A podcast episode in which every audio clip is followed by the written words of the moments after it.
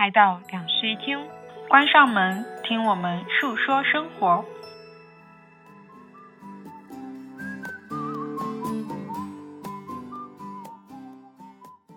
Hello，大家好，欢迎来到新一期的两室一厅，我是陈一日，我是 Sunny。这一期我们来聊发疯这件事情。嗯，为什么聊发疯呢？是觉得现在这个状况下，大家的情绪都还挺不稳定的。嗯，也很难再保持一个情绪非常的稳定。就是你每当觉得生活好像有那么一点盼头的时候，又随时给了你一个崩溃的信号。嗯，就觉得整个大环境其实都在发疯。对，包括之前我们有提到说，我们最近看的一些影视作品啊，还有文学作品啊，还有互联网的一些文学，整体呈现的趋势就是大家好像精神都不太正常的样子。确实，就是已经在通过一些介质来表达自己发疯的一些裸奔的情绪了。对，就是自己已经无言以对，只能通过更离谱的事件然后来呈现。其实我觉得最好笑的事情是，就是我最近很爱刷当代大学生图鉴，比如说在宿舍里养狗什么之类的，这种 真的很好笑。当代大学生是最疯的一批已，经疯掉了，就是整个被关在里面，精神完全出现了问题。但是代入一下他们，我觉得我也会疯哎。是啊，他们从来没有见过外面的世界。也不要这么说，就是真的很可怜啦，这一届大学生。再加上我觉得以前我们还能正常，是因为世界是比较正常的，对，但是现在我们觉得我们身处的整个社会就是经常有一些离谱的事件。感觉就是整一个大环境在崩塌，然后嗯你就随着那个裂缝一起找不到你自己原来稳定的情绪和状态了。你保持稳定，会显得这个世界更加的离谱。对的，你只有跟着他一起发疯，你才能觉得自己好像没那么不离谱。确实，嗯，所以我们就来聊一聊关于发疯这件事情。嗯那么既然聊了发疯，不然来聊聊之前以前发过的比较大的疯狂了。可以的。我其实个人在提出这个选题的时候，我觉得 你觉得你就是一个程序稳定的大人，程序什么程序稳哦定了，情绪稳定。我程序也确实蛮稳定的。好，对，如果我是一个电脑程序的话，我整个就不是不太容易崩溃的一的状哦态。那我不太有还蛮容易 bug 死机的，我觉得。对我感觉我就是那种比较健康的电脑类型。情绪确实比较稳定，嗯虽然大家可能在节目里面能感受到我们俩的那种说话的语气，我反而是那个比较跳脱，然后语气就是那种忽大忽小，嗯，但是你的那个语气就是一直以来都是比较平稳的。对，但我觉得现实生活中我们俩的其实是反过来的。是的，因为我觉得像我们这种乐观的人，其实反而是比较情绪稳定的人。嗯，大的那种挫折也不会让你觉得有多么的崩溃。对，所以我没有干过非常非常疯批的事情。嗯，嗯可能是因为你情绪比较外露，像我的话就是属于暗流涌动，所以比较容易疯。对，是的，对的，我就是那种比较不鸣则已一点的，对 一，鸣惊人。确实。嗯，那既然如此，你就现在讲讲你干过的比较疯批的事情吧。我来讲一个我在工作里面迄今为止我都觉得哇真了不起的一个成就。我曾经在哎那时候我还是个实习生哎，我还在上大学，你感谢我做出这种事情，就是曾经为了促成一个非常大的合作项目。那个项目其实前面已经留了两次了，就是连正式员工都没有搞定的一个项目。然后我去缠人家负责人晨跑，缠了一个月，把那个项目拿下来了。无言以对，人家负责人应该对你也无言以对吧？但是我觉得这件事情他怎么能忍受你跟踪他一个月啊？也没有跟踪啦。怎么说呢？就当时这件事情其实是这样的，那个时候我们老板最先带我去吃了一次饭，跟那个负责人，然后是一次私底下的聚餐，所以大家谁都都很默契的没有去提那个项目的事情。然后那个时候呢，其实两位负责人都知道这两家公司其实并不想合作了，可能这个合作就要流掉了，但其实他对我们公司来说是一个很重要的合作。然后我就在那个餐桌上面听到我老板去问那个负责人说：“你现在早上还晨跑吗？”然后他说晨跑啊，我每天早上六点钟起床，就从家里面出门跑到那个什么什么公园，反正就说了这么一句嘛。然后后来我的老板就回去之后就在会上面说了，说这个合作应该是拿不下来了，但是我们可能还是要再争取一下。然后我就我也不知道抽了什么风，就去问我老板说：“你知道他家在哪儿吗？你知道他晨跑路线是什么吗？搞不好我能把这个项目拿一拿。”因为那时候很不知天高地厚，就觉得自己反正是个实习生，随便丢工作丢工作好了，无所谓的，我就要试一试。然后第二天我就去他家小区门口等他。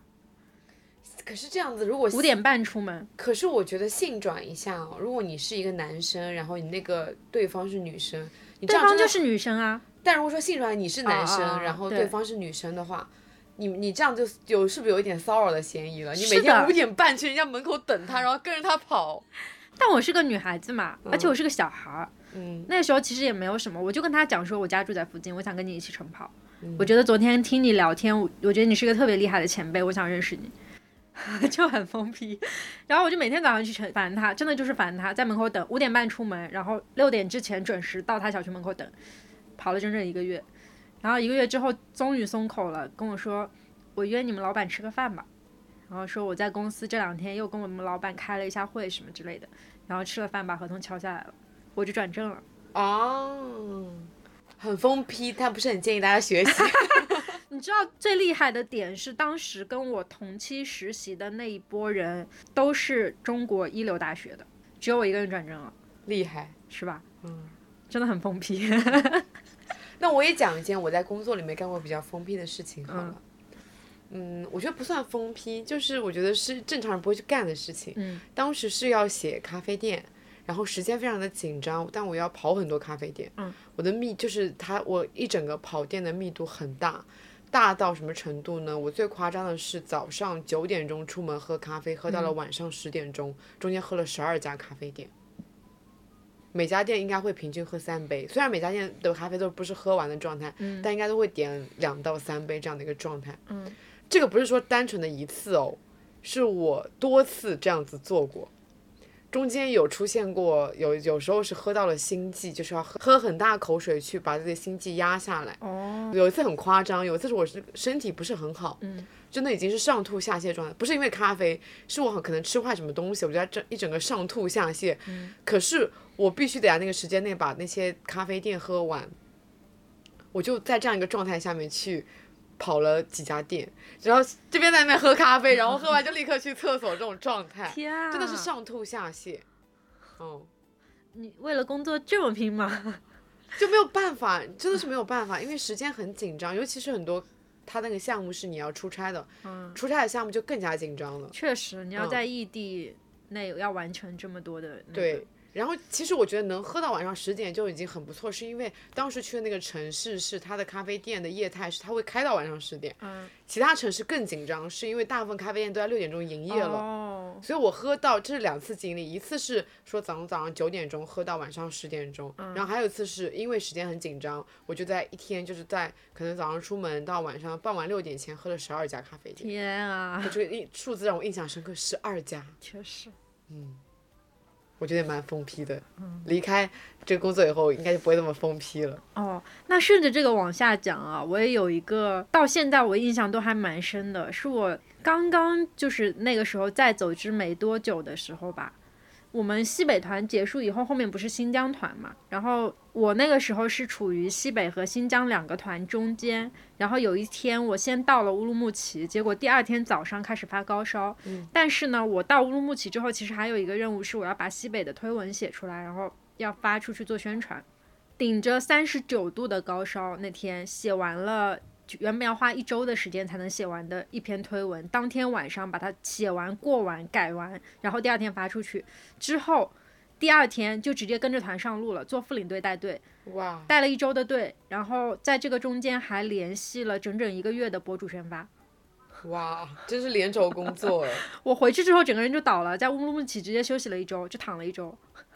我人生中发高烧的机会很少很少，嗯我已经想不起来我上一次感冒发烧什么时候了。嗯我以前的频率可能就是好几年才会感一次冒，然后发一次烧，嗯所以我每一次发烧都让我印象很深刻。哦，我都会在那种重要的节点发烧，比如说中考的时候、高考的时候，就是前然后会发烧。哦然后上一次发烧，当时要从台北回上海，带着我的八十斤的行李，我的天呐！然后我发了高烧了。当时好像有听说说你发高烧是不会让你上飞机的，嗯结果那时候没有疫情啊，我就自己一个人去医院里面，然后跟那个医生说我发高烧了，能不能给我紧急退烧一下，因为我要回回上海。嗯。然后他就给了我一个退烧药，我吃下去以后，就在就在宿舍里面就是呼呼大睡了很久很久，睡醒以后真的退烧了，啊，退烧药是这样的，真的超级灵。我第二天就带着我的行李回了上海，一个人。不仅我要先回上海，因为飞到上海嘛，嗯。然后没有人来接我，我爸妈好无情啊！我再从背着我的行李从上海回诸暨。哦，嗯，哦，说起这个还很好笑，那应该是个流行性病毒，嗯。因为我后来去追踪了一下，发现我们寝室是先有一个女生她发烧了，嗯。然后传染给了我们的另外一个室友，那个室友是比我早几天离开嘛，他当时候就是已经到了大陆以后发烧了，然后呢后面就是我。我发烧了以后，我不是就回大陆了嘛？我回大陆，我还要再回到我大陆的那个学校，以后我还把这个发烧的事情传染给了我大陆的两个室友，因为他们在寒假的时候也发烧了，很离谱。就真的是一个我，我后来回过头来才意识到，我原来我好像把一个病毒好像从台湾带回了大陆，确实，很好笑，你就是那个零号病人。真的。我不是零号，我是三号，哦，啊，但我是带回来的，对啊，你带嗯回来就是零号呀。还蛮好笑的，就是因为不会有这么巧，因为大家两个宿舍的人有六个人发烧，确实，嗯，嗯，而每年其实都会有这个流行性。我是那种就是一有流行性立刻就会发烧，所以我每年都会发一次烧的。我是这种体质。哦那我是比较少发烧，而且就是退烧药对我很灵，嗯那时候就是真的只要吃一点就睡一觉就会立刻退烧。嗯，那你还有什么疯批的事情吗？对，刚才那个不是我的疯批事。讲的讲的已经 偏离主题了。对，啊、我想到了，我有干过一件疯批的事情，是我当时要去看五月天演唱会，嗯可是呢，因为我的朋友把时间记错了，我们本来买的是二十九号的票，他记嗯错了，所以当天晚上我们我们没有去看演出。对，就是明明已经买的抢到票了，但没有去看演出，所以最后我们就决定第二天再去看。可是是在一个没有票的情况下，我们坐上了前往演出现场的地铁。对，在那一个小时的车程里面，我们当时没有票的哦。在那个小时里面，疯狂的刷各种社交软件，看有没有人转票。大概在旅在那个车程过了一半的途中，我刷到了两张票，是那个位置巨好。前排的，反正就是十排以内，正中间的位置，真的是一二这种正中间的位置，嗯比正价然后只高了一点点，嗯刷到了两张票，然后晚上去看演出了，在演出前几个小时，嗯，好但应该有人比我干过更疯批的事情，应该就是到演出现场了，在现场找黄牛票，嗯、是这样的。但我现在觉得能就是这种也算说走就走去看演出吧，确实，主要是还不是，应该不是在一个城市是吧？不是在一个城市，对啊，那就勇气就更那个了。但是应该中间车程只有一个小时，我觉得就是像就是像别人去现场买黄牛票的，通常其实是在一个城市里面，比如说我现在就在上海，然后我要去美奔看演唱会，那我可能会去做一下这样的事也。差不多了，一个小时的车程，因为我晚上看完演出还回来了。哦，嗯，回忆多么美，活着多么完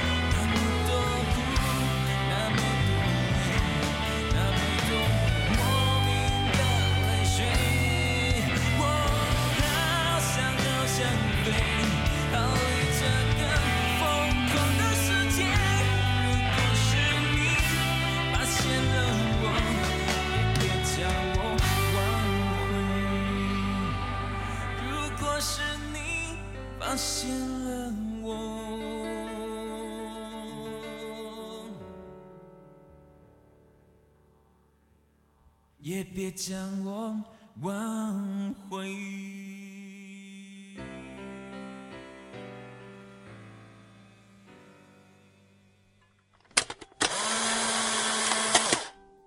那我有一个也不算类似的，但是也是这种就是临时起意的事情，是我在大学的时候有一年突然间在宿舍刷到了故宫下雪，然后我买了第二天往返的两张机票，就哇，飞去看雪了。而且当时我大学的那个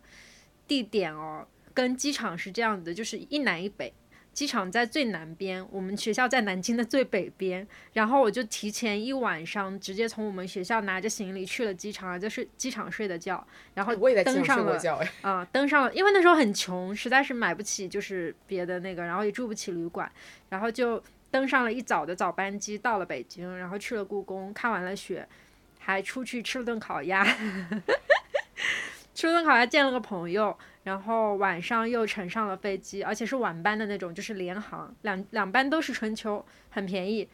然后再次回到南京那个机场，又窝了一夜。第二天早上乘地铁回的学校。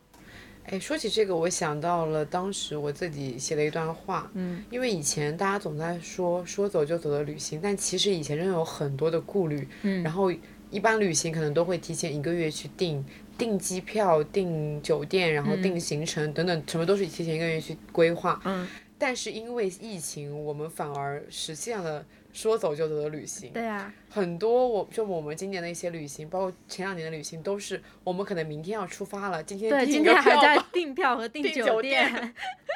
是这样的，真的，嗯，疫情也一定程度上实现了说走就走的旅行。确实。但那一场雪是我在整个大学期间看到过最美的一场雪，对，毕竟我们都是南方人。确实，嗯，就是当天一整个在故宫里面就是大感动，感动到落泪的那种程度，哦，我想到了，我当时在那个演五月天演出的现场，也是大感动。他只要他就是那个人还没出来，就是开场音乐一响，我的眼泪就哗哗哗流下来 了这。样，而且你知道，人只要看过前排，你就再也回不去了。啊你只有看前排演出的人，才意识到他是活生生的人站在你的面前。对，的，你看后面就是在看大屏幕呀。真的。我说一件也是一个极限飞行的疯批的事情，嗯是当时要从新加坡飞曼谷，嗯然后买了早上六点钟的票，因为想在曼谷多留一会儿嘛，就提早飞了。嗯。我想说六点钟的票，那如果掐算一下，我要提前一个多小时到机场啊，那么我四点钟就要起床出发了嘛。嗯然后我们最后的行程定成了，呃，前一晚上我们十点钟进，晚晚十点钟进那个环球影城，嗯因为当时刚好是万圣节主题，嗯然后进以后玩到了凌晨两点钟，直接通宵是吗？对，就玩到凌晨两点钟，还带着那个鬼装，因为嗯万圣节不是有很多那种鬼妆吗？对对对，带着那个鬼妆，两点钟从环球影城出发，然后卸完妆以后，立刻收拾行李去机场。牛啊，嗯早上六点的时候，我已经在已经在曼谷了。不错。嗯，那后来有没有大睡？我觉得反而是到了曼谷以后，觉得整个人在飞机上有睡，但是新加坡飞曼谷的飞机应该有才一个小时吧，反正很短。嗯，很近。到了曼谷以后，你整个人又觉得精神了起来，哇，到了一个新的城市，还是我那么爱的曼谷，所以就觉得没有什么困意了。哎你说到这个，我突然间想起来，就是我之前在走之的时候，第一次国外出差，我们当时第一次出国的出差就去了东欧嘛，然后到那个塞尔维亚的时候，出现了一点小的状况，我们去到一个叫红酒小镇的地方，我们车坏掉了，然后车整个抛锚停在了那边，就打电话给那个租车公司，然后租车公司再派车过来。当时的情况是什么呢？是我们从我们早上四点钟下的飞机，一直到下午到红酒小镇，这个中间完全都没有休息，然后再到晚上等到那辆车以后，我们又开着那辆车去了下一个城市。也就是说，在一个十几个小时的航班过夜航班过后，又十几个小时没有睡觉，然后一直在出差，一直在工作。我觉得人在旅途中真的是精力无限，嗯但只要你从那个状态里面脱离回来，你就会觉得哇，好累。对，我以前每次旅行回来以后觉得啊，好累啊，是的我需要 休息。但你在旅行中，你就完全不会感觉到任何的疲惫，你就觉得所有事情都很新鲜。嗯，嗯，人还是需要旅行的。确实。对，那你还有什么疯批事吗？我还有一个啊，我之前在播客里面有讲过，如果大家听过去年的，应该是冬冬日还不是哪一期，我忘记了。就我说在冰岛开八个小时车去追极光那件事情，我再讲一遍好了。这是我一九年的一九年十月份的旅行，然后当时是四个女孩子一起去的。我们那个时候到雷克雅维克的时候在下大暴雨，然后我们租了车之后就一直祈求天气能不能稍微好一点，稍微好一点就可以了。从机场一路开车开到那个黑沙滩那边，整个天气全部都阴沉，跟末日一样。当时那个照片我不知道你有没有看到，我拍出来的、就是云就很低，末日电影一样，对。然后那个黑沙滩又是黑压压的，然后我们就想完了，这次肯定看不到极光了，就指定没有了。然后在那个黑沙滩对面有一个教堂，那个维克小镇的教堂，在那个顶旁边。我们拍完那个教堂之后上上车就非常失落，四个人就整个车里低气压。然后我就在车上刷那个软件，就是欧若拉的那个软件，然后刷到说冰岛的东部或许今天晚上有有概率出现极光，然后那个概率好像还挺高的，当时看还挺高的。我就在车上跟他们说了一句说了这个话，然后呢，我们就查询了一下，从我们当时的那个地方，如果要更改我们后面几天所有的行程，然后直接去东部的话，要多久？差不多要开九个小时的车。然后那个时候已经是下午两三点钟了，反正挺晚了。我们只用五分钟的时间就决定去去东部，然后就开着车开了就八个多小时，就这样子连环开，沿着那个一号公路直接绕到东部，还是没有看成极光。哦那我有一次类似的，但没有这么疯批的经历啊，嗯是当时已经在垦丁，然后就垦丁有个行程，就大家会去看星空，嗯，对，但是呢，那天十一点准备出门的时候，发现大暴雨，觉得大暴雨的情况下真的很难看到星空了。嗯可是我不死心，大概在等了一个小时以后，雨稍微小了一点，我们就骑着那个电动车，嗯，出门。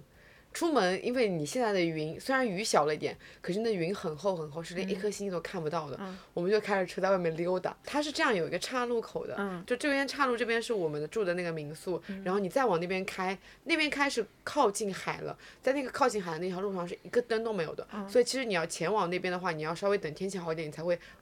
举起鼓起勇气前往那边，因为因为你一旦升到那边，就是一点灯都没有，嗯你要在一片黑夜中去骑行。然后，所以我们在那个转弯口的时候，在那个便利店里面待了很久，大又可能又待了一个小时。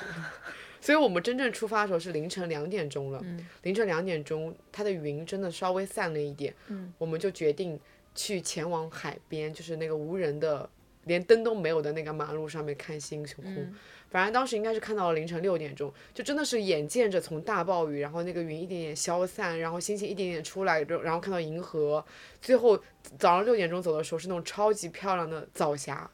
我人生很少看到早霞，早 霞是吗？真的。朝霞，对我以前一直对日出有一个误解，就是日出它会有很，它就是比较像是，嗯，偏暖色调的，就是偏橘黄色的。但是那一次朝霞让我看到了不输于晚霞的那种霞光，是真的偏紫红色的那种朝霞，嗯。很不一样，超漂亮。而在那个过程中还还遇到了很很无语的事情，就是我跟你讲过，是大概到了凌晨四点钟的时候，我们还在那边看银河嘛，嗯。然后凌晨四点钟在路上有，就是你路过所有人都觉得很奇怪，嗯。但突然有一车的大概车上有四五个男生经过了我们，他经过我们就是停下了车，问我们在干什么，我说我们在看星星，然后他们就开走了。可是大概在一刻钟以后，他们又从反方向开了回来，下车抽烟在我们旁边跟我们一起看星星。当时我的想法就是觉得我们是不是要死在这里了？我们两个女生，对面四五个男生，对，我觉得啊，然后我们彼此之间沉默不语，不知道在等待什么，就是彼此之间他们在抽着烟，我在那边看着星空，我朋我朋友在旁边默默的打着游戏，沉默不语，你朋友为什么要在那种场景下打游戏？因为他不想去面对那些男生，他、然后哦就是如果说你什么都不干，会显得你很尴尬，哦，然后所以他在那边选择在那边打游戏，嗯，嗯，最后那个男生又走了。还好遇到的是好人呐。我后来觉得他们应该是觉得我们的车可能出了问题，想要帮我们，哦，所以停下来了。可是，在那样状态下，就确实有一点危险，看起来。就是那个势均力啊，不对不对，那个两方的实力太悬殊了。对，对，嗯嗯，最后还是如愿的看到了银河，也看到了漂亮的朝霞。嗯，嗯。哦，那我也有在土耳其的时候，为了拍那个卡帕多奇亚那个热气球，早上每天早上凌晨三点钟跑去那个山头上跟人家唠嗑，因为有很多摄影师是驻守在那边的，就是他会。长期在里面拍，可能要拍一两个月才能拍到最好看的照片。然后我第一天就发现了这个事情，所以凌晨我就跑过去跟他们唠嗑了，然后就一路唠到那个天亮，然后热气球飞起来。拍完了第一天之后，想着第二天再去补一些照片，然后第二天又去跟人家唠嗑。我们真的在旅行中会干很多不可理喻的疯批的事情。对，我觉得是因为你难得来一次这里，你就会觉得哪些事情你不做到会很有很多遗憾。是的，但如果是你日常生活中，你突然说你决定要去看一次晚霞，你决定看一次夜空、星空什么的，你觉得没有达成也还 OK 啊。对啊，反正就说来就来嘛。可是，在某个地点干某件事情，如果说没有达成的话，我们就会出乎意料的疯 批。确实，哦，我还想到我干过一件疯批的事情，是我人生中唯一一次打架，应该是唯一一次吧。嗯，我甚至都不记得是为什么，应该是我们一开始。对方本来就是那种班级里面的混混那种男生，啊然后我当时是班里面的那种班长之类的嘛，嗯然后那个男生应该跟我就是一开始是口角上面的一些争执，嗯后来我们俩就打起来了，真的是打到非常严重，嗯就是他掐我的脖子，然后还就是拿起那种班级里的椅子，然后要往我身上砸的那种状态。哦本来就是混混男生嘛，嗯，我当然不服输了，然后我就跟他打的不相上下。你好棒啊！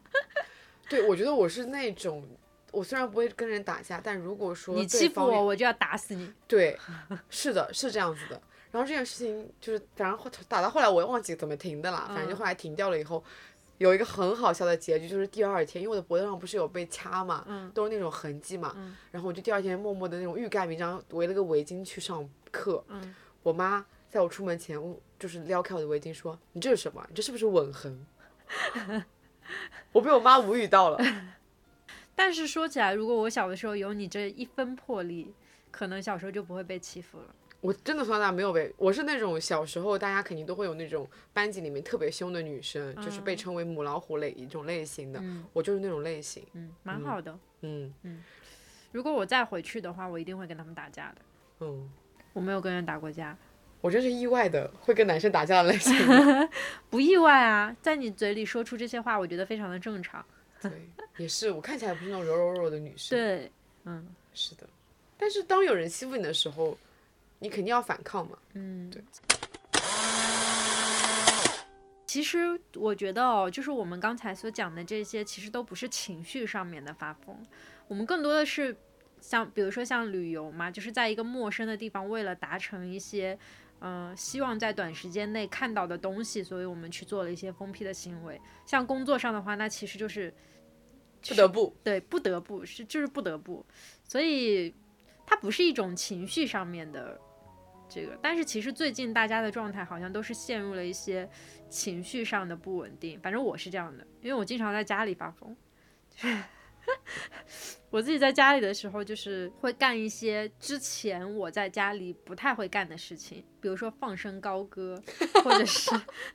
或者是就是在家里演苦情剧之类的，就是类似于这种已经上升到肢体动作上的发疯了，因为那个时候情绪已经不稳定了。当代大学生图鉴。对我需要去干一些这些事情，让我的情绪用一种方式去外放出来，不然的话我就完了。那我之前也有讲过那集没理想那一集里面讲到说，嗯我在情绪不稳定的时候选择的方式是吃东西。哦，每个人其实解决这个的不一样嘛，嗯，但是我觉得发疯是一种形式，就还不错的一种形式，至少它可以把你的内化的情绪去外放出来。哎，而且我觉得发疯它的那个动词是发嘛，嗯，所以其实它就是一种发泄的方式，对，只是你发泄的那个方式在外人看起来没那么的正常。嗯。嗯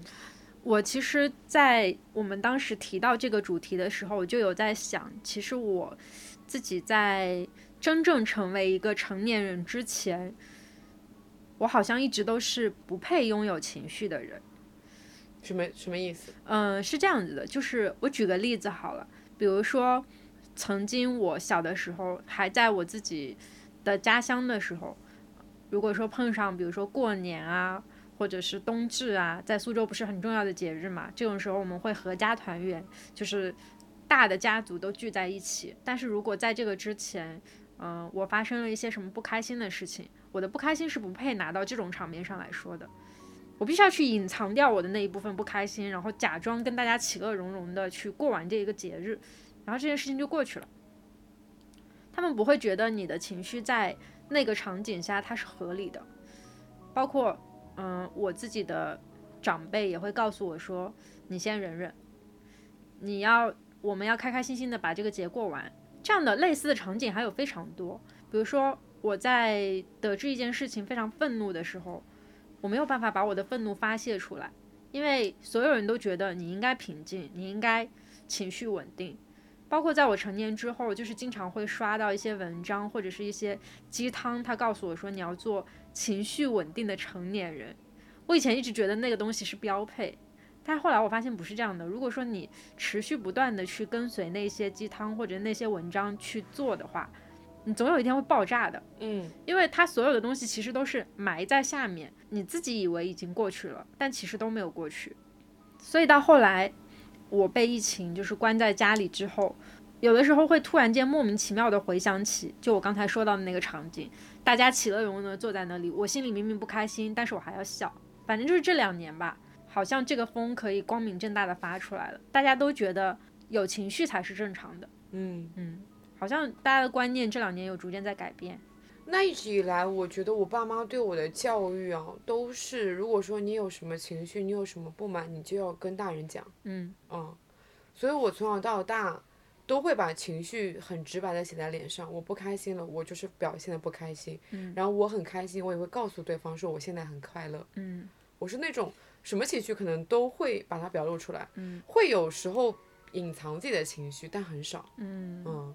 所以还是其实家庭教育还是蛮不一样的。对，包括有一点，我个人就是回顾起来，我觉得我爸妈真的很好的一点。因为可能小时候大家被迫都要与面对很多的长辈，嗯。或者说很多的晚辈，对。你夹在中间，你就是个很尴尬的角色，你也必须得你对你的晚辈非常的宽容，你就要去嗯。包容很多小朋友来你家，然后大吵大闹怎么样的，你要把给他们玩你的东西，对，但我那时候，我从很小时候就开始拒绝他们玩我的东西了。然后当那个小朋友想要进入我的房间的时候，我会直接反锁我的房间的门，不让他们进入，我自己一个人待在房间里面。就是每次，因为小朋友真的太吵了，然后我那些远房亲戚小朋友，每次都是一群小朋友一起来我家，我受不了他们，然后我就会自己一个人关在房间里面，不进行任何的应酬，啊，不去应付长辈，也不去应付这些晚辈。嗯，我爸妈从来没有说过我，嗯我倒还好，是因为我是我们那一辈里面最小的，所以我没有再经历过。我是在大学之后，我才有了我的小一辈，就是侄子啊、侄女什么这些，都是在我成年人之后。我可多侄子我小的时候是。没有的，前两天我有个侄女结婚了，嗯，比我大一岁，她很正常啊。我有一个小舅舅比我小一岁，她结婚了以后，然后是其他的那些侄子侄女，他们那个他们那一圈子里面一共有四五个侄我的侄子侄女吧，嗯，然后我就看那些侄子侄女感慨说啊，小时候这么吵的小朋友们都长成那么大了，就感觉现在都已经变得有点沉默寡言了，嗯，确实，感慨还蛮大的。嗯然后我妈就在那边说，你看看小时候那些吵得要死的小朋友，你把他们关在门外的小朋友，现在都长那么大了，也不开始闹你了。嗯，对。我小的时候印象比较深刻的都是家里来大人或者是哥哥姐姐，我需要待在外面，然后很乖，大家就会夸我很乖很安静。对，所以那个时候可能潜意识里就会觉得，我把自己的一些情绪或者是一些本能的动作埋藏好，我就会成为一个乖小孩，大家就会喜欢我。就会有这么一个映射，所以其实我在长大之后一直都是那种不太愿意外露情绪的人。嗯，我觉得其实不是说我不表达情绪，是我希望我的朋友们都喜欢我什么的，其实不是，这就是一个本能的反应，它已经在我的成长过程当中定型了，所以我就一直是这样一个状态。但是真正到什么时候开始改变我，真正要算起来，应该就是在这两年，我逐渐的发现我的朋友们还有我的男朋友是可以接受我的发疯状态的，就是我在你们面前，比如说。突然间就疯了，突然就生气，你们会觉得没有什么问题。我有在你面前生气过吗？你跟我在一起的时候情绪都还蛮稳定的。哦，确实，嗯，主要是我们两个没有什么分歧。对但是我跟我有一个朋友是属于那种分歧比较大的，然后我们之前还短暂的一起住过，然后我们两个生活习惯非常不一样。他是那种脏乱差，一整个脏乱差的那种女孩子。我也大差不差了你你你会收拾，她完全不会收拾，她东西发霉了都在那里堆着，啊！就是真的很可怕。但是她这个人呢，又是属于很聪明、性格很好的一个女孩子，所以我又想跟她做朋友，但不想跟她做室友。所以当时在做室友的那段时间呢，就总是吵架，总是疯，但是我们还是好朋友。就那件事情之后，突然间就让我改观了，就让我觉得，哦，原来不去顺应别人，原来骂别人，别人也还会跟我做朋友啊！就那时候突然间意识到了这件事情，嗯，然后包括后来在亲密关系里也是，我这一任男朋友是属于我不管怎么样骂他，我不管怎么样跟他生气，他都还是会在我身边。有些恩爱也不必在我面前秀。哦，这样子。反正总的来说，就是这两年逐渐有一些事情让我改观了，会让我觉得原来其实情绪也可以可以情绪自由。哦，那我以前一直是一个非常情绪自由的人，嗯然后我就一直觉得自己是一个情绪不太稳定的大人，嗯，太自由了，所以觉得自己并不稳定。你懂？但是在你懂这种感受吗？在我看来，其实你蛮稳定的、啊，稳定的开心。就是因为我的情绪是属于很容易大起大落的类型，它不是一个非常理性，我是一个很感性的人。嗯我上一秒可能还在因为某个某个事情哭，嗯，但我下一秒就可以立刻快乐起来，是这种不稳定。所以我的情绪其实一直都是一个波动的状态。嗯，我以前就觉得我是一个情绪不自由，呃，我是一个情绪不稳定的大人。嗯但是当这两年我发现我身边的人，大家的情绪都开始变得很很离谱。对，就我开始发现大家的情绪怎么可以这么的压抑，或者说怎么可以这么的疯的时候，嗯我意识到我的情绪虽然是一个波动，但是属于一个稳定的波动。对的。我没有那种非常非常压抑的时候，嗯包括疫情封控那两个月，我从来没有疯过。嗯，对我真的整个人的情绪都保持一个很稳定的状态。我觉得其实你是一直都有，就是专属于自己的情绪出口的那样的人。你会在自己情绪低落的时候做很多事情，比如说找你的朋友，四处找你的朋友去讲这个事儿。不用强调四处啊，我一定要强调这个，对吧？就是你一定会有这么一个出口在。我其实小的时候是没有这种出口的，因为我小的时候就是在曾经的几段恋爱，甚至是在大学的时候，就是还有室友的时候，我会觉得有一些东西没有办法跟别人讲，就是讲了别人也不能共情到，他们也不能安慰到我什么，所以我都会自己扛的，就是坚强，然后独立。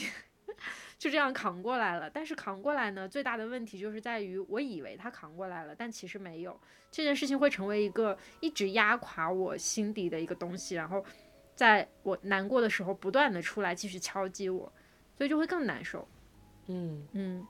然后所以我以前一直觉得，哎，我表面上看着是情绪蛮稳定的，对吧？我每天我也不生气，我也不干嘛，那大家看着我都是很平静的一个人，但实际上私底下就是那个底层的情绪，它是暗流涌动的，它不稳定。我们俩刚好是那种相反的类型。对，我是看起来情绪很自由、很不稳定的类型，但我其实本人情绪很稳定，是的，稳定的保持着一个幅度。但你看起来就是非常的情绪不外露，情绪感觉很稳定。嗯，对，就是被大家称为是一件很好的优点。对啊，包括很多陌生人对你的评价应该都是这样子的。嗯，但是事实上，你其实是一个蛮容易发疯、蛮容易处于低落状态的人。是的，对。但还好，这两年我逐渐是其实是找到了，就不仅说是人在改变我，我自己其实也找到了一些合理的发疯的途径。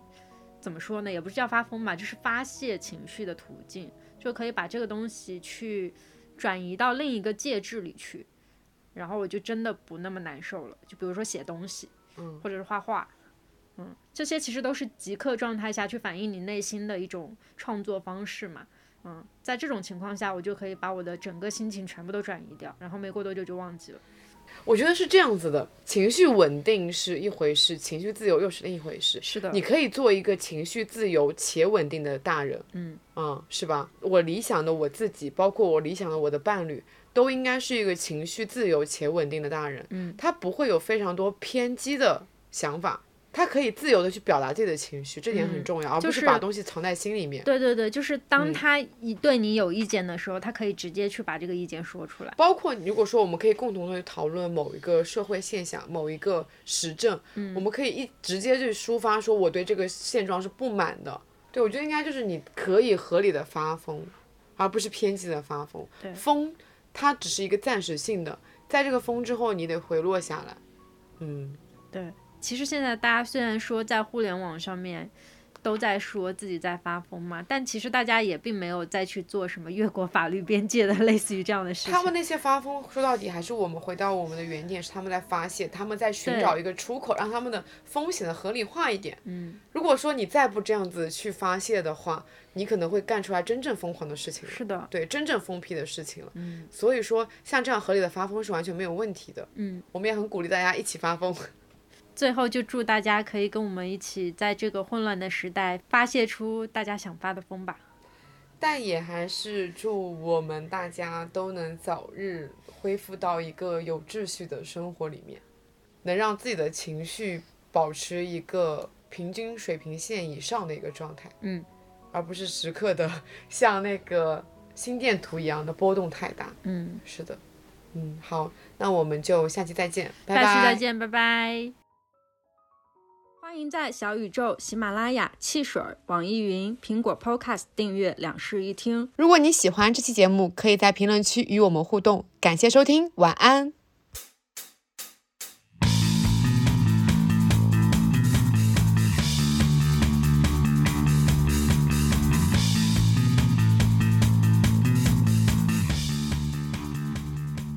在录制完这一期之后的第二天，我冒着上海的寒冷风雨，久违地走进了 Live House 去看了法兹的巡演。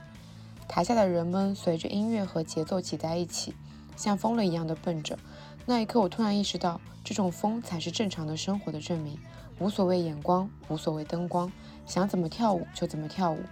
让自由意识去控制身体。我想这样活着。本来想切题在片尾放五月天的《疯狂世界》，后来私信的插到了中间部分，就在片尾放一首法兹的《控制》吧。